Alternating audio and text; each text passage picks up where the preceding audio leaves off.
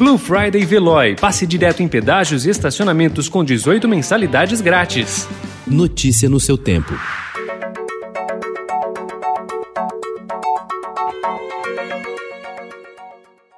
Olá, seja bem-vindo. Hoje é segunda-feira, 23 de novembro de 2020. Eu sou Gustavo Toledo, ao meu lado, Alessandra Romano. E estes são os principais destaques do jornal Estado de São Paulo.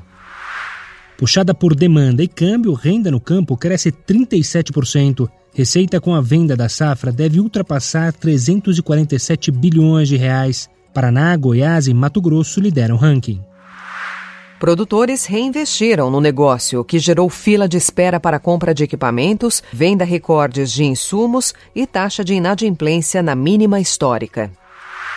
Lei de acesso à informação não pega nas prefeituras do estado de São Paulo.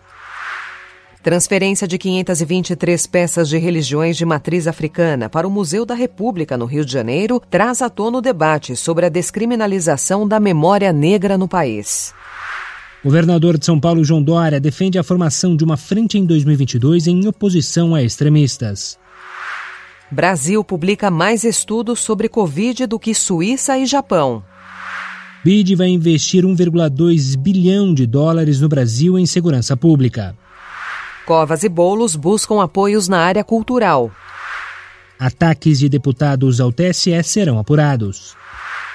60 anos de O Barquinho. Canção de Roberto Menescal e Ronaldo Boscoli ganha clipe de artistas japoneses. Notícia no seu tempo. Aproveite a Blue Friday Veloy e passe direto em pedágios e estacionamentos com 18 mensalidades grátis. Corre que é por tempo limitado. Garanta o seu adesivo em veloy.com.br barra Blue Friday. Veloy. Piscou, passou.